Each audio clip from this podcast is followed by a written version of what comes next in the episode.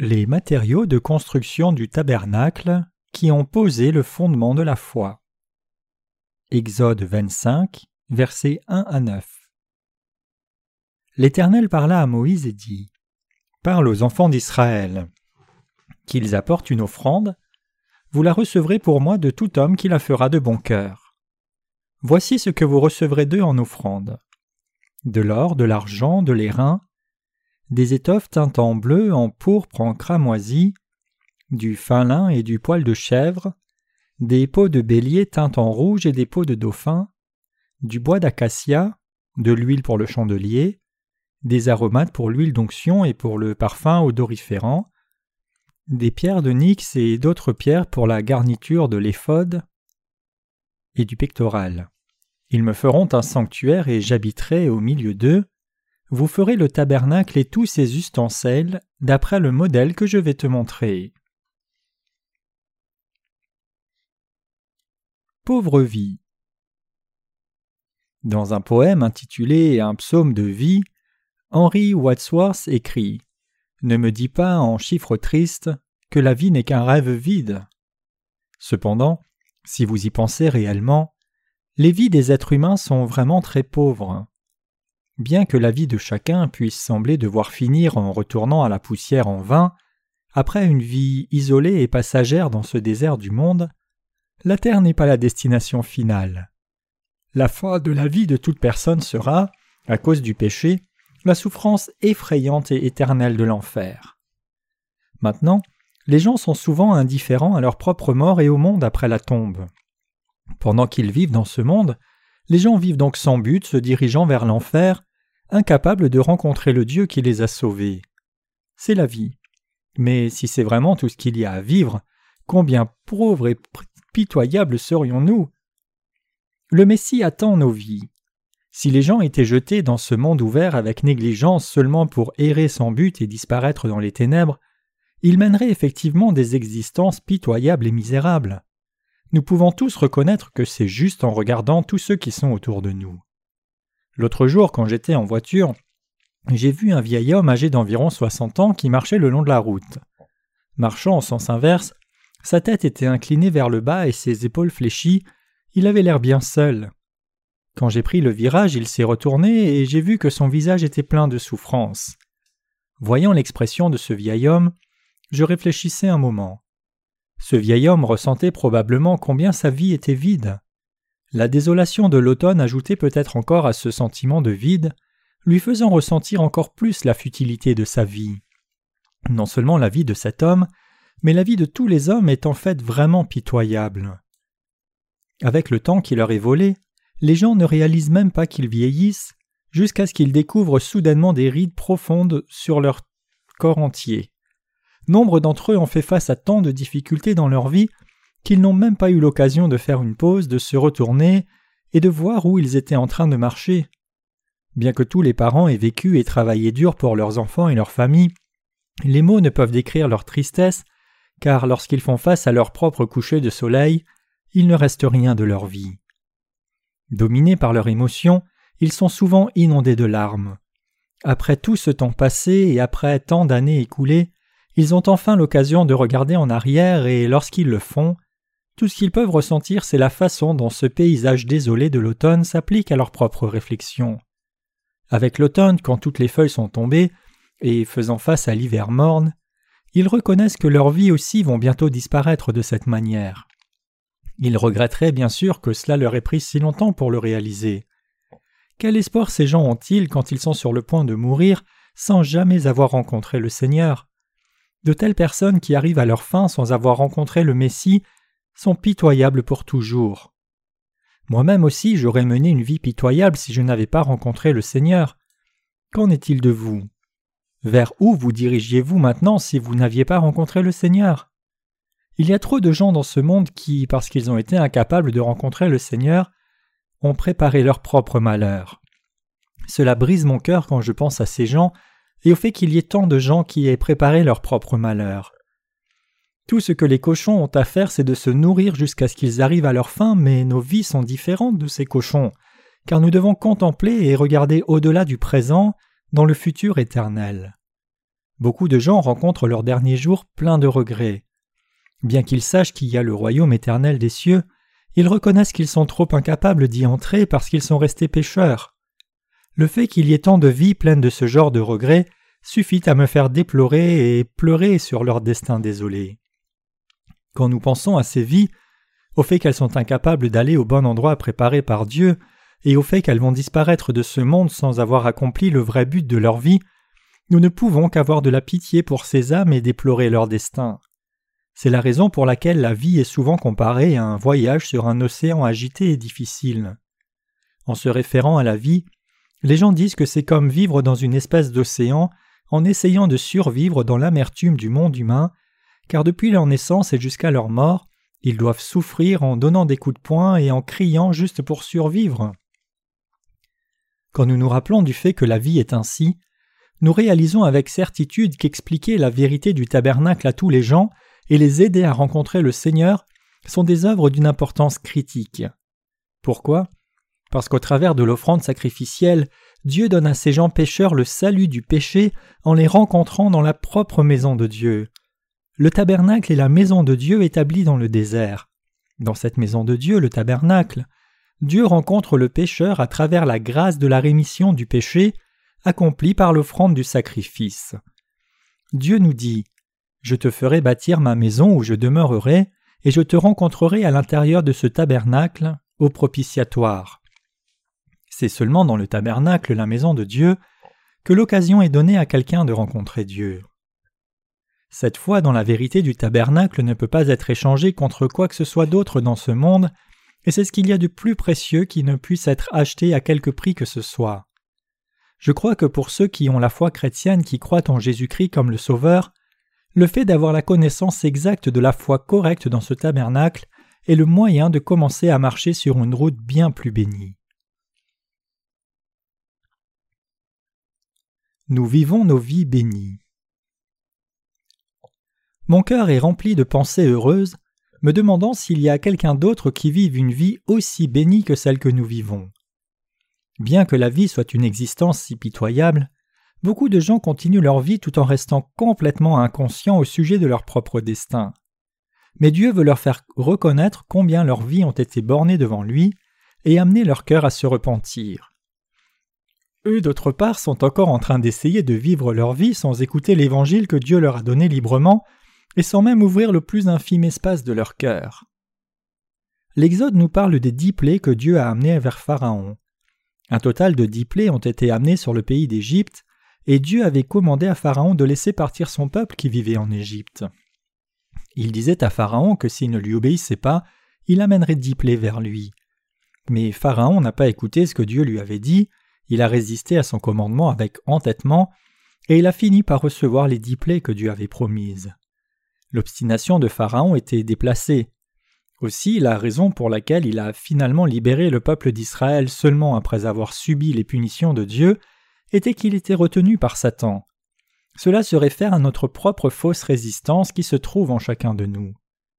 De telles personnes, cependant, peuvent encore recevoir la rémission du péché donné par Dieu dans son tabernacle et vivre avec lui dans la foi ces gens sont si obstinés qu'ils continuent de rejeter et ne pas croire dans la vérité de Dieu avec l'entêtement d'un singe.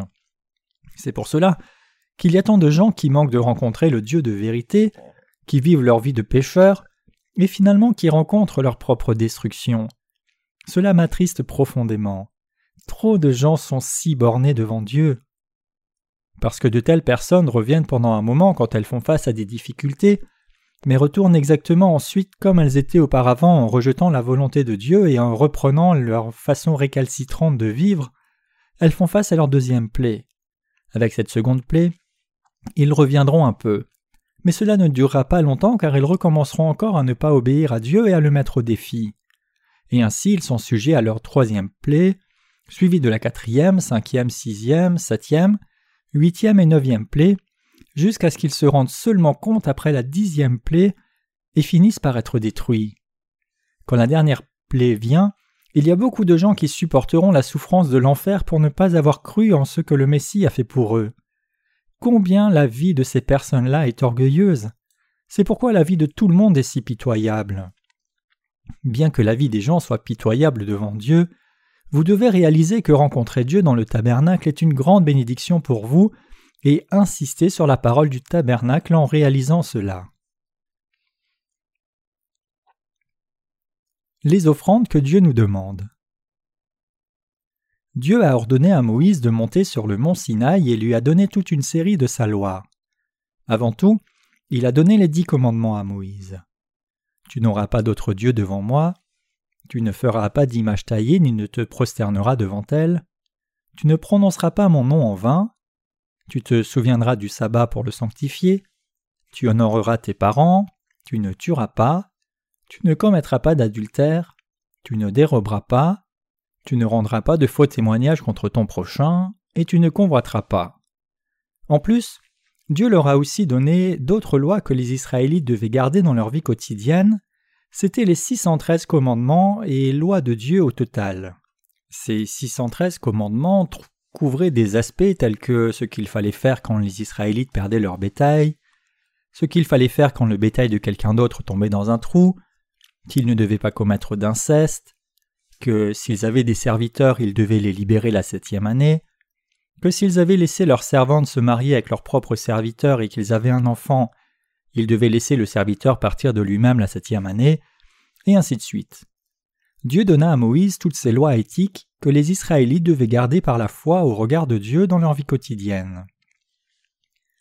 Dieu dit ensuite à Moïse de descendre de la montagne, de rassembler les siens et de déclarer ses commandements. En entendant la parole de Dieu, tout le peuple fut d'accord et ils jurèrent avec leur sang qu'ils obéiraient à tous les commandements. Exode 24, versets 1 à 4. Ensuite, Dieu appela Moïse à la montagne une fois de plus et cette fois il lui commanda de construire le tabernacle. Dieu dit à Moïse Parle aux enfants d'Israël, qu'ils apportent une offrande. Vous la recevrez pour moi de tout homme qui la fera de bon cœur. Exode 25, verset 2. Il énuméra ensuite l'offrande. Voici ce que vous recevrez d'eux en offrande de l'or, de l'argent et de l'airain, des étoffes teintes en bleu, en pourpre et en cramoisi, du fin lin et du poil de chèvre, des peaux de bélier teintes en rouge et des peaux de dauphin, du bois d'acacia, de l'huile pour le chandelier, des aromates pour l'huile d'onction et pour le parfum odoriférant, des pierres d'onyx et d'autres pierres pour la garniture de l'éphode et du pectoral. Exode 25, versets 3 à 7. Il y a vite un but concret derrière le fait que Dieu leur dise d'apporter ses offrandes. Ce but était de construire sur cette terre la maison rayonnante de Dieu, où il n'y a pas de péché et où Dieu demeure, pour qu'il rencontre le peuple d'Israël là et fasse disparaître les péchés. Cela ne signifie pas cependant que Dieu leur ait dit d'amener de l'argent pour construire un édifice mémorial comme les églises d'aujourd'hui. De faux prophètes, aujourd'hui, se prennent à mal à appliquer ce passage quand ils essayent de construire leur bâtiment d'église pour satisfaire leurs propres envies. Au contraire, Dieu dit aux Israélites de lui amener ses offrandes pour qu'ils les utilisent pour construire sa propre maison et les y bénissent abondamment. En fait, la raison pour laquelle Dieu a reçu ces offrandes était de nous délivrer de nos péchés et de nous sauver du jugement. C'était pour que Dieu lui-même nous rencontre nous qui menons des vies pitoyables, pour effacer nos péchés, faire disparaître notre péché et faire de nous son propre peuple. Le sens caché des offrandes que Dieu commanda qu'on lui amène. Avant que nous n'allions plus loin, prenons d'abord un peu de temps pour méditer sur le sens spirituel de ces offrandes que Dieu commanda qu'on lui amène. Après cela, nous examinerons notre foi à cette lumière or, argent et airain. Nous devrions avant tout découvrir où l'or, l'argent et l'airain étaient utilisés. Dans le tabernacle, l'or était utilisé pour le lieu saint, le lieu très saint, et les objets qui s'y trouvaient, y compris le chandelier, la table des pains de proposition, l'autel des parfums, le propitiatoire et l'arche du témoignage. L'or se réfère à la foi dans la parole de Dieu, et l'argent se réfère à la grâce du salut. Cela nous dit que nous devons avoir la foi qui croit dans le don du salut donné seulement par le Messie, et la foi qui croit que notre Seigneur a pris tous nos péchés et a été jugé pour nous. Les reins par contre étaient utilisés pour les bases des colonnes du tabernacle, ses chevilles, la cuve et l'autel des holocaustes. tous ces ustensiles d'airain devaient être plantés ou posés sur le sol. Cela se réfère au jugement pour le péché des gens, et l'airain nous dit aussi que nous devons être condamnés par Dieu pour avoir manqué de garder la loi et à cause de nos péchés. Quels sont alors les sens spirituels de l'or, de l'argent et de l'airain Ils constituent le fondement de la foi en recevant le don du salut donné par Dieu. La Bible nous dit que nous tous sommes des pécheurs qui ne pouvons garder pleinement la loi, si bien que nous devons mourir à cause de nos péchés, et qu'au lieu de notre propre mort, le Seigneur est venu sur cette terre et a été condamné pour nos péchés à notre place en devenant l'offrande sacrificielle pour le péché qui était donnée dans le tabernacle. Pour résoudre le problème de leur péché, les gens amenaient un animal sans défaut au tabernacle, et selon le système sacrificiel, ils transféraient leur péché dessus en posant leurs mains sur sa tête. L'offrande sacrificielle qui acceptait leur péché versait ensuite son sang et était tuée. En faisant cela, le peuple d'Israël qui était lié à l'enfer, les reins, pouvait recevoir la rémission de péché, l'argent, et échapper à la condamnation du péché par la foi, l'or.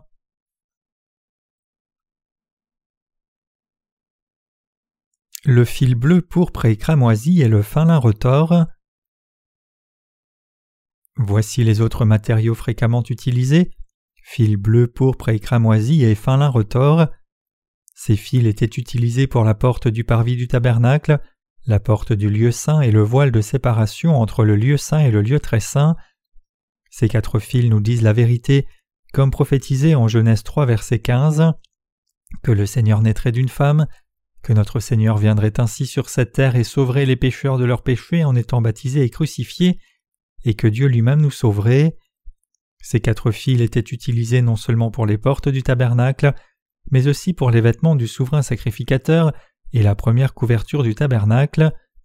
C'était l'alliance de Dieu selon laquelle Jésus-Christ viendrait sur cette terre et nous sauverait de nos péchés en accomplissant ses œuvres du fil bleu pourpre et cramoisi. Et notre Seigneur a en effet gardé sa promesse et nous a ainsi sauvés des péchés du monde. Le point le plus critique des portes du tabernacle est le fil bleu. Pourquoi Jésus-Christ venant sur cette terre comme le Messie devait-il mourir sur la croix? La raison est du fait qu'il a été baptisé. Le fil bleu se réfère au baptême de Jésus, le fil pourpre nous dit que Jésus est le roi, et le fil cramoisi se réfère à sa crucifixion et l'effusion du sang. Le fil bleu pourpre et écarlate et le fin lin retors sont des matériaux de construction essentiels qui constituent le don du salut que Jésus-Christ nous a donné en venant sur cette terre comme le Messie et en prenant tous nos péchés sur lui-même. Beaucoup de gens dans ce monde mettent seulement l'accent sur le fait que Jésus-Christ est le Fils de Dieu et qu'il est fondamentalement Dieu lui-même, mais Dieu nous dit clairement au travers du tabernacle que de tels enseignements ne peuvent être la pleine vérité. L'apôtre Pierre dit en 1 Pierre 3.21 Cette eau était une figure du baptême, qui n'est pas la purification des souillures du corps, mais l'engagement d'une bonne conscience envers Dieu, et qui maintenant vous sauve vous aussi par la résurrection de Jésus-Christ. Cela nous atteste que Jésus-Christ a accompli sa promesse de salut et a posé les fondements de la foi pleinement en recevant son baptême, l'acte qui nous sauve. Qui est notre Messie Le Messie signifie le Sauveur, nous disant que Jésus vint sur cette terre, fut baptisé pour prendre tous nos péchés et tous les péchés du monde sur lui, et les prit effectivement tous sur lui-même par son baptême. Dieu dit aux Israélites de construire la porte du parvis du tabernacle en la tissant avec du fil bleu pourpre et cramoisi et du fin lin retors. Et le but dans lequel notre Seigneur, qui est le roi des rois et le Seigneur des cieux, est venu sur la terre dans la chair d'un homme, était d'accomplir la vérité de ces fils bleus, pourpre et cramoisi et du fin lin retors. Notre Seigneur est venu dans la chair d'un homme et a reçu le baptême qui allait accomplir toute la justice de Dieu à travers Jean-Baptiste, le représentant de l'humanité.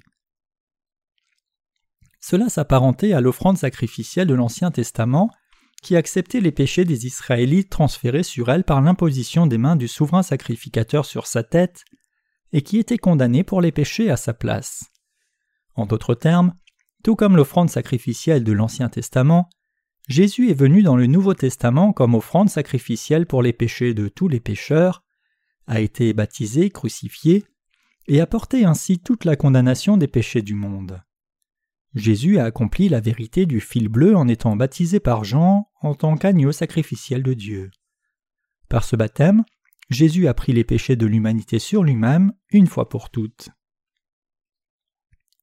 La raison pour laquelle beaucoup de chrétiens sont devenus le genre de personnes qui sont même pires que les autres religions du monde est qu'ils ont été incapables de connaître et croire cette vérité du fil bleu, le baptême de Jésus, et n'ont donc pas reçu la rémission des péchés du tout. Quand les chrétiens n'ont pas l'interprétation correcte de ce baptême que Jésus a reçu pour prendre nos péchés sur lui-même, leurs fondements de foi ne peuvent être posés correctement et ce dès le début. Pour être exact, le fil bleu est la méthode et la vérité par laquelle le Messie est venu sur cette terre et a pris notre péché sur lui-même. Et le fil cramoisi se réfère au sang de Jésus. La raison pour laquelle Jésus-Christ fut crucifié, versa son sang et mourut à la croix est que tous nos péchés avaient été transférés sur lui au travers de son baptême. C'est parce que Jésus avait pris nos péchés sur lui par son baptême reçu de Jean qu'il a pu mourir à la croix, et c'est à cause de cela que son sacrifice à la croix pour nous n'a pas été en vain. C'est parce que Jésus-Christ, le Messie, a porté toute notre condamnation du péché pleinement par son baptême et la crucifixion qu'il a pu accomplir notre salut. Le fil pourpre signifie que Jésus-Christ est Dieu et le roi des rois. Bien que Jésus-Christ soit le roi des rois, le fil pourpre, s'il n'avait pas été baptisé par Jean-Baptiste, le représentant de l'humanité, et donc pris nos péchés sur lui-même, le fil bleu, peu importe les douleurs et souffrances qu'il aurait endurées en mourant sur la croix, le fil cramoisi, sa mort était en vain. Le Finlin retort nous dit que la parole de prophétie que Dieu a donnée dans l'Ancien Testament est tout accomplie dans le Nouveau Testament. Le christianisme d'aujourd'hui a perdu le sens du fil bleu. Il y a encore une tendance marquée dans le christianisme d'aujourd'hui d'ignorer le fil bleu parmi les quatre fils et d'interpréter arbitrairement la parole de Dieu comme celle de quelqu'un. Ce grand péché sera certainement condamné. Le fil bleu, pourpre et cramoisi et le fin lin retors utilisé pour la porte du parvis du tabernacle nous parlent de la vérité du salut, selon laquelle pour nous sauver, Jésus-Christ notre Messie est venu sur cette terre dans la chair d'un homme, a été baptisé et crucifié, Jésus a pris tous nos péchés sur lui. Comment Jésus a-t-il pris nos péchés sur lui? Il les a pris au travers du baptême qu'il a reçu de Jean. C'est seulement en prenant nos péchés sur lui que Jésus a pu devenir notre vrai Sauveur. C'est pour cela que les portes du tabernacle devaient être tissées de ces quatre fils, car ils nous disent que Jésus qui vint sur cette terre fut baptisé, versa son sang sur la croix et ressuscita des morts, et il est Dieu lui-même. Ainsi la porte du parvis du tabernacle était faite de ces fils bleus pourpre et cramoisis et de fin retors. Jésus est la porte du salut, nous conduisant dans le royaume des cieux. Cette porte est une porte tissée de fils bleus pourpre et cramoisis et de fin lin retors. Jésus est le sauveur des pécheurs. Le baptême de Jésus et sa crucifixion sont le don du salut qui a sauvé les pécheurs de leurs péchés. C'est parce que le christianisme d'aujourd'hui a manqué de comprendre correctement le baptême de Jésus qu'il a été incapable de rencontrer le vrai Dieu, et au lieu de cela a fini par devenir juste l'une des nombreuses religions du monde. En tant que notre foi est concernée, nous devons d'abord poser le ferme fondement de la foi sur la vérité du fil bleu pour cramoisi. Ce fondement de la foi est le fait que notre Seigneur est venu sur cette terre et nous a sauvés, vous et moi, des péchés du monde au travers de son fil bleu pour et cramoisi et du fin lin retors. Jésus est venu sur cette terre et a accompli le don du salut qui nous a sauvés de tous nos péchés par son baptême et le sang à la croix.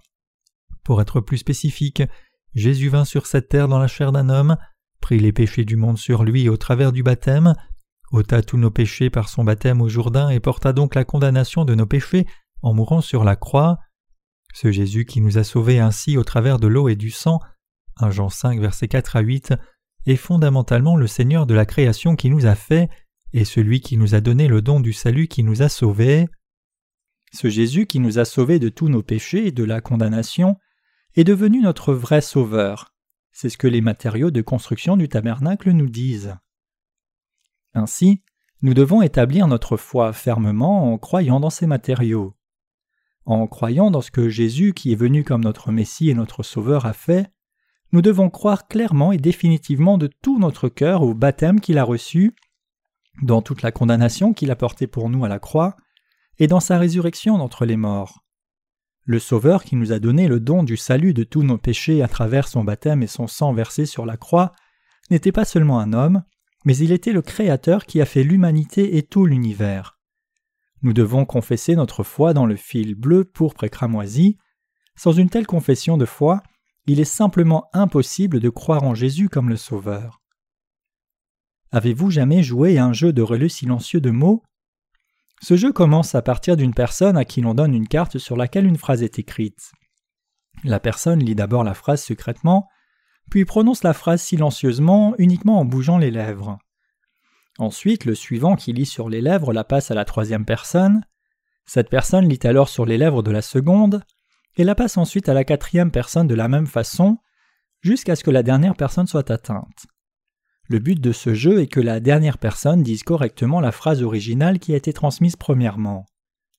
La raison pour laquelle ce jeu est amusant, c'est que la phrase originale est facilement déformée. En l'occurrence, si le jeu avait commencé avec une expression qui disait branche le ventilateur, après qu'elle soit relayée à quelques personnes, elle commence déjà à être changée. À la fin, la dernière personne pourrait bien dire éloigne l'âne, finissant avec une phrase complètement différente. Tout comme cette dernière personne finit avec une phrase totalement différente, le christianisme d'aujourd'hui a une foi complètement décentrée, comme si l'on avait joué à ce jeu de relais silencieux de mots. Pourquoi en est-il ainsi? C'est parce qu'on a manqué de poser le fondement de la foi sur la foi dans le fil bleu pourpre et. Le christianisme d'aujourd'hui n'a pas basé son fondement sur la foi au fil bleu pourpre et. Quand le fondement de la foi est faussé, peu importe avec quelle intensité nous croyons en Jésus et combien nous cherchons à appliquer ses enseignements à nos vies, nous ne pouvons simplement pas le faire. Quand le Seigneur a dit aux Israélites de lui donner leurs offrandes pour construire le tabernacle, il leur a dit d'amener premièrement de l'or, de l'argent et de l'airain, ensuite d'amener du fil bleu, pourpre et cramoisi et du fin lin retors. Ces matériaux de construction nous montrent tous que Jésus nous a sauvés au travers de son baptême reçu par Jean, son sang répandu jusqu'à la mort à la croix, et sa résurrection. Le fil bleu était utilisé non seulement pour toutes les portes du tabernacle, mais aussi pour la robe du souverain sacrificateur et les couvertures du tabernacle. Voici l'Évangile qui nous dit comment notre Seigneur est venu sur la terre et avec quelle exactitude il nous a sauvés, vous et moi, de nos péchés. Ainsi, cela nous dit combien ces quatre constituants basiques de la foi, c'est-à-dire le fil bleu, pourpre et cramoisi et le fin lin retors, sont réellement importants pour notre foi. Basés sur cette parole, nous devons tous poser nos fondements de la foi fermement. C'est alors seulement que nous pouvons croire en Dieu et recevoir la rémission des péchés, devenir ses serviteurs qui répandent cette parole ensuite et, quand le Seigneur revient, devenir par là même de telles personnes de foi qui peuvent se tenir avec confiance devant Dieu avec cette foi. En Corée, il est vrai qu'il y a encore un mouvement qui considère tout comme devant devenir meilleur. Cette tendance est présente parmi les théologiens de mon pays aussi, qui mettent une grande confiance dans ce que les théologiens orientaux ont dit, faisant confiance à leurs paroles plus qu'à la parole de Dieu. Ils doivent être libérés de cette ignorance et doivent vraiment croire la parole de Dieu, lui faisant confiance et dépendant de lui, car la vérité du baptême de notre Seigneur, de son sang et du fait qu'il est Dieu lui-même est fondamentalement devenue la porte de notre salut. Comme l'apôtre Pierre a confessé, Tu es le Christ, le Fils du Dieu vivant, Matthieu 16, verset 16, si vous croyez en Dieu et si vous croyez que le Seigneur est venu sur cette terre pour nous sauver de nos péchés, alors vous devez aussi savoir et croire que le Seigneur est devenu notre vrai Dieu du salut, en prenant nos péchés sur lui par son baptême, en mourant sur la croix et en ressuscitant d'entre les morts. Le baptême de notre Seigneur et le sang de la croix sont les fondements de la vraie foi qui nous rend capables de recevoir le don du salut. Si nous ne pouvons même pas croire dans la foi au fil bleu, pourpre et cramoisi selon la parole de Dieu, comment pourrions-nous jamais l'appeler la vraie foi? La loi est l'ombre des bonnes choses à venir. Les matériaux de construction du tabernacle nous montrent que notre Seigneur est venu sur la terre dans la chair d'un homme, a pris nos péchés sur lui par son baptême, a porté la condamnation de nos péchés par sa crucifixion, est ressuscité d'entre les morts et est ainsi devenu notre Sauveur. Par le fil bleu, pourpre et cramoisi, notre Seigneur a promis dans l'Ancien Testament qu'il nous ferait don du salut. Celui qui nous a donné cette alliance n'est autre que Jésus-Christ, le roi des rois, qui a été baptisé et crucifié à la place des pécheurs. Ce Dieu, en d'autres termes, est venu vers nous comme notre Dieu qui est le Messie. Ainsi nous devons poser le fondement de notre foi en connaissant et croyant pleinement cette vérité. Par la foi en l'évangile de l'eau et de l'esprit nous devons tous recevoir le don du salut. L'or, l'argent et l'airain étaient aussi des matériaux utilisés pour le tabernacle. Ces matériaux se réfèrent au fondement de la foi. Devant Dieu, nous ne pouvons rien sinon être envoyés en enfer à cause de nos péchés. Mais pour des gens comme nous, le Seigneur a fait don du salut à ceux qui croient. En tant qu'offrande sacrificielle pour toute l'humanité, Jésus-Christ a été baptisé par Jean, crucifié, et il nous a ainsi sauvés pleinement de nos péchés. Il n'y avait aucun moyen pour nous d'éviter l'enfer car nous savions seulement que nous étions liés à la condamnation pour nos péchés, et nous ne savions pas comment nous pourrions avoir la foi qui fasse disparaître nos péchés. Mais en Dieu se trouve le don du salut. Le fait que Jésus soit venu sur la terre et ait accepté tous nos péchés sur lui par son baptême, soit mort à la croix et ait ainsi résolu tous les problèmes de nos péchés de condamnation, c'est le don du salut. Nous sommes sauvés de nos péchés à travers notre foi, en croyant ce que Dieu a accompli. Ses œuvres pour notre salut sont le don de son salut.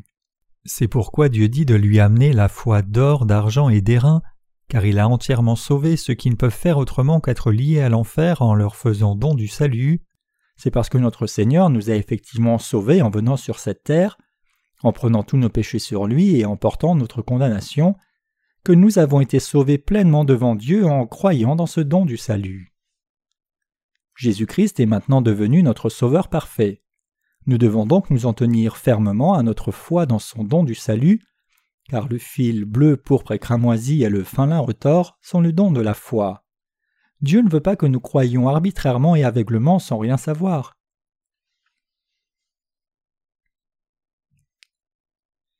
Des poils de chèvre, des peaux de bélier teintes rouge et des peaux de dauphin. Ceci fut utilisé pour faire les couvertures du tabernacle. La première couverture était tissée de fils bleus, pourpre et cramoisi et de fin lin retors, sur laquelle la deuxième couverture de poils de chèvre était posée. C'était ensuite couvert de peau de bélier teinte en rouge et finalement les peaux de dauphin étaient posées au-dessus. De cette manière, quatre différentes couvertures couvraient le tabernacle. La couverture qui était posée sur le tabernacle était de peau de dauphin. Donc ce qui apparaissait à la surface des couvertures du tabernacle était uniquement cette peau. Un dauphin est un animal de mer. La taille de sa peau fait environ la taille d'un homme ou à peine moins, et les peaux étaient imperméables. C'est pourquoi des peaux de dauphin étaient utilisées comme couverture pour la dernière couche du tabernacle. À cause de cela, l'apparence extérieure du tabernacle n'était pas impressionnante et ce n'était certainement pas un endroit plaisant. Cela nous dit que lorsque Jésus est venu dans ce monde pour nous, il est effectivement venu dans une telle forme qu'il n'avait rien de désirable dans son apparence. Les peaux de bélier teintes en rouge nous disent que Jésus-Christ allait venir sur la terre et être sacrifié à notre place, alors que les poils de chèvre nous disent qu'il nous sauverait en étant baptisé comme notre offrande sacrificielle, en acceptant nos péchés sur lui et en étant sacrifié à la croix. Les matériaux de ces couvertures du tabernacle, en d'autres termes, sont le fondement de notre foi. Ces vérités sont les matériaux de construction de la foi qui ne peuvent absolument pas manquer. Pour nous donner le salut, Jésus-Christ est venu sur la terre comme notre propre offrande sacrificielle. Dans l'Ancien Testament, Dieu a établi le système sacrificiel pour la rémission des péchés des Israélites. Les animaux à sacrifier sans défaut, chèvres, agneaux ou béliers, portaient les péchés des Israélites transférés sur eux par l'imposition des mains, et ils étaient tués à leur place en versant leur sang et en étant brûlés, pour les sauver par la même de tous leurs péchés. Jésus-Christ est venu sur la terre comme l'agneau du sacrifice, et il a assumé nos péchés sur lui à travers son baptême, c'est-à-dire l'imposition des mains. Comme l'offrande sacrificielle était tuée en versant son sang et brûlée sur l'autel des offrandes consumées pour avoir assumé les péchés des Israélites par l'imposition des mains, ainsi aussi Jésus-Christ a porté toute la condamnation de nos péchés en étant baptisé et mourant à la croix, et nous a par là même sauvés des péchés du monde. Comme les noms du livre du jugement étaient effacés en plaçant le sang de l'offrande sacrificielle sur les cornes de l'autel des offrandes consumées, c'est parce que Jésus a été baptisé et a versé son sang qu'il a accompli notre rémission éternelle par son sang et a effacé tous les péchés du monde. Comme ceci, tous les matériaux du tabernacle nous parlent de Jésus-Christ et de son ministère, nous disant qu'il nous a ainsi sauvés des péchés du monde. De l'Ancien Testament au Nouveau Testament, la parole disant que Jésus nous a sauvés de nos péchés est la pleine vérité, entièrement propre de toute erreur. Beaucoup de chrétiens aujourd'hui ne croient pas que Jésus-Christ soit venu sur cette terre comme notre offrande sacrificielle et qu'il ait pris nos péchés sur lui par son baptême, mais ils croient plutôt seulement et inconditionnellement dans sa mort sur la croix. La foi de tels chrétiens se trouve être une fausse porte de la cour du tabernacle qui serait tissée de pourpre et cramoisi, laissant le fil bleu de côté. Ils n'ont que la foi erronée qui ne voit pas l'utilité des couvertures faites de fil bleu, pourpre et cramoisi et de fin lin retors, mais qui croient plutôt que tout ce dont ils ont besoin, c'est des deux couvertures de peau de bélier teintes de rouge et de peau de dauphin. Quand nous regardons les nombreuses peintures du tabernacle représentées de par le monde, beaucoup d'entre elles sont peintes de telle sorte qu'on ne peut trouver la moindre trace du fil bleu. Parce que les gens qui ont peint ces images ignorent l'évangile de l'eau et de l'esprit, la porte du tabernacle dans leur peinture est toute couverte de couleurs cramoisies et blanches, mais une telle foi ne peut absolument pas être la foi juste devant Dieu. Le fil qui était le plus utilisé pour la porte de la cour du tabernacle était le fil bleu, suivi du fil pourpre puis le fil cramoisi, et enfin le fil blanc.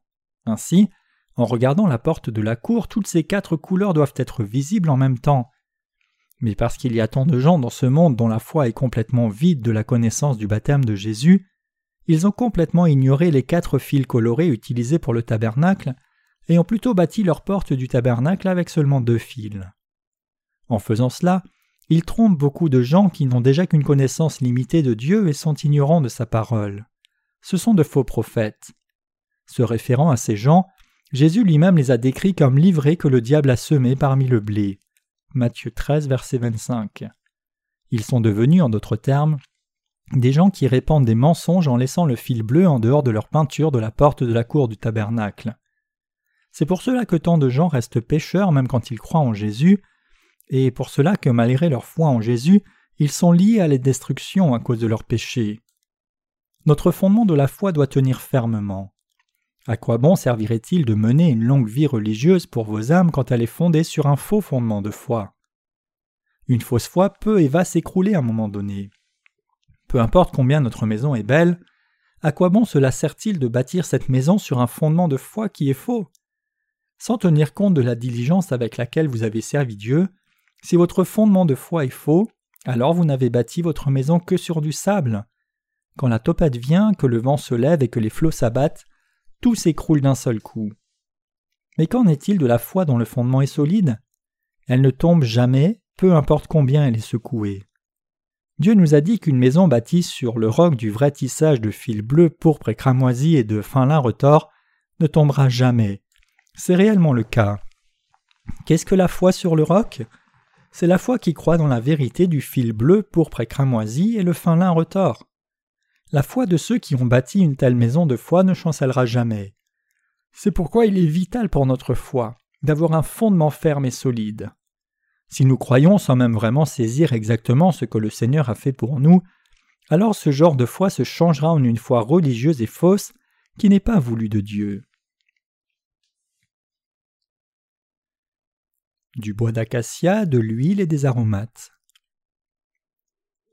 Les colonnes du tabernacle, l'autel des offrandes consumées, et les planches et les objets du sanctuaire étaient faits de bois d'acacia.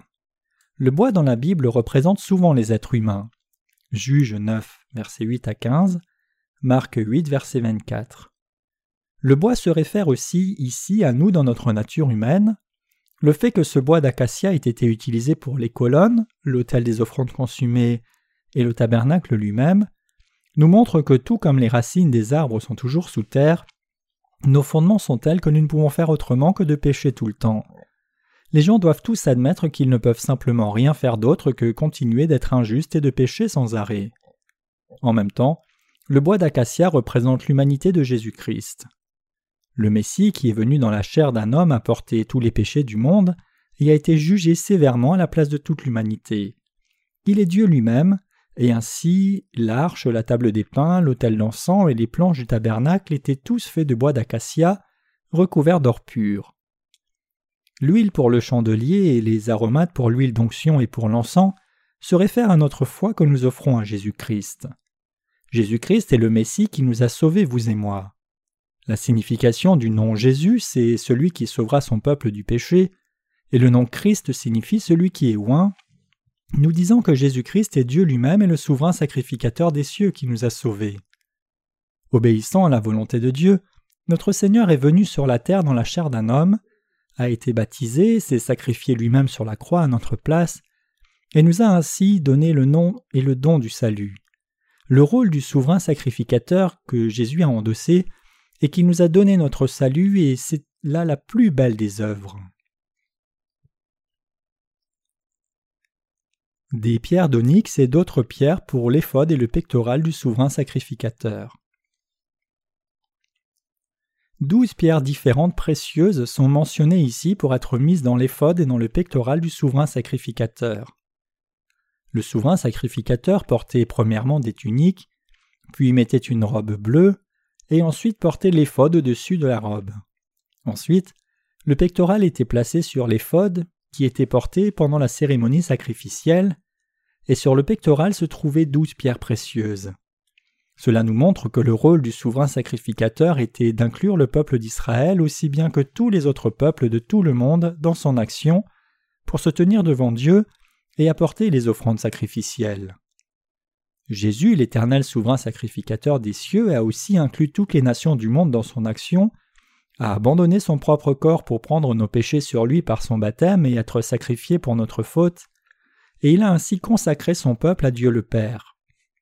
Les douze pierres précieuses qui étaient placées sur le pectoral se réfèrent à toutes les nations de ce monde, et le souverain sacrificateur qui les portait se réfère à Jésus-Christ qui a volontairement sauvé et inclus dans son action toutes les nations du monde.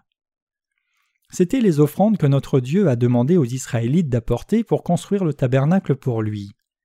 Il y a une signification spirituelle au fait que Dieu leur dise de construire le tabernacle, son lieu de demeure, avec ses offrandes. Le peuple d'Israël était toujours resté pécheur parce qu'il ne pouvait observer la loi que Dieu lui avait donnée. C'est pour cela que Dieu leur a dit au travers de Moïse de construire le tabernacle et leur a donné le système sacrificiel au travers duquel la rémission des péchés était possible par des offrandes sacrificielles données dans le tabernacle. Dieu, en d'autres termes, a effacé tous les péchés des Israélites en acceptant leurs offrandes et a utilisé toutes ces offrandes pour construire sa maison et les a amenés ensuite à lui apporter des offrandes sacrificielles à l'intérieur de celles-ci, selon les exigences du système sacrificiel. C'est comme cela que Dieu allait pouvoir demeurer dans le tabernacle avec le peuple d'Israël. Il y a cependant trop de chrétiens sur cette terre qui ne croient simplement pas au fil bleu, pourpre et et au fin lin retors. Quand Dieu leur a dit d'emmener l'or, l'argent et les reins, pourquoi n'ont-ils pas cru dans la vérité incluse dans ces offrandes? N'étions-nous pas tous liés à l'enfer à cause de nos péchés? Avez-vous cru au christianisme comme si c'était juste l'une des nombreuses religions de ce monde parce que vous n'avez jamais admis que vous soyez liés vous-même à l'enfer? Si c'est ainsi que vous avez cru jusqu'alors, vous devez vous repentir et revenir à la foi du fil bleu pourpre cramoisi et du fin lin retors. Et vous devez réaliser devant les commandements stricts de Dieu que vous êtes un tas de péchés, et vous devez croire en l'évangile de l'eau et de l'esprit.